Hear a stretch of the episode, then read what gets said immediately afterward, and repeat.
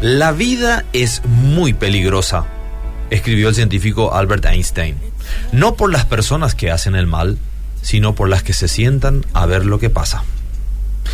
Qué bueno es considerar la vida como un regalo, puesto que no tenemos control del inicio de la misma ni de su final. ¿Sabías que hoy es un día que nunca ha existido y que nunca se repetirá nuevamente?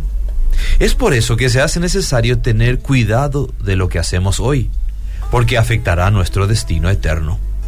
Es saludable levantarse cada día teniendo en cuenta que podría ser el último día. Por eso hacemos bien en tomarnos unos minutos para agradecer a Dios por la noche de descanso y por darnos un nuevo día para prepararnos para la eternidad. Lo mismo pasa en las noches. Antes de acostarnos, hacemos bien en pensar por unos instantes en lo que hemos hecho durante el día. ¿Hicimos algún bien a alguien hoy? ¿Dimos una palabra de consuelo?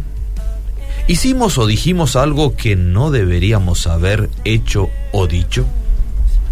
¿Sabías que podemos morir antes que venga el mañana? Así que es bueno acostarse en paz con Dios y con los demás podríamos hacer nuestra las palabras que encontramos en el Salmo 119, versículo 11, donde dice, en mi corazón he guardado tus dichos para no pecar contra ti.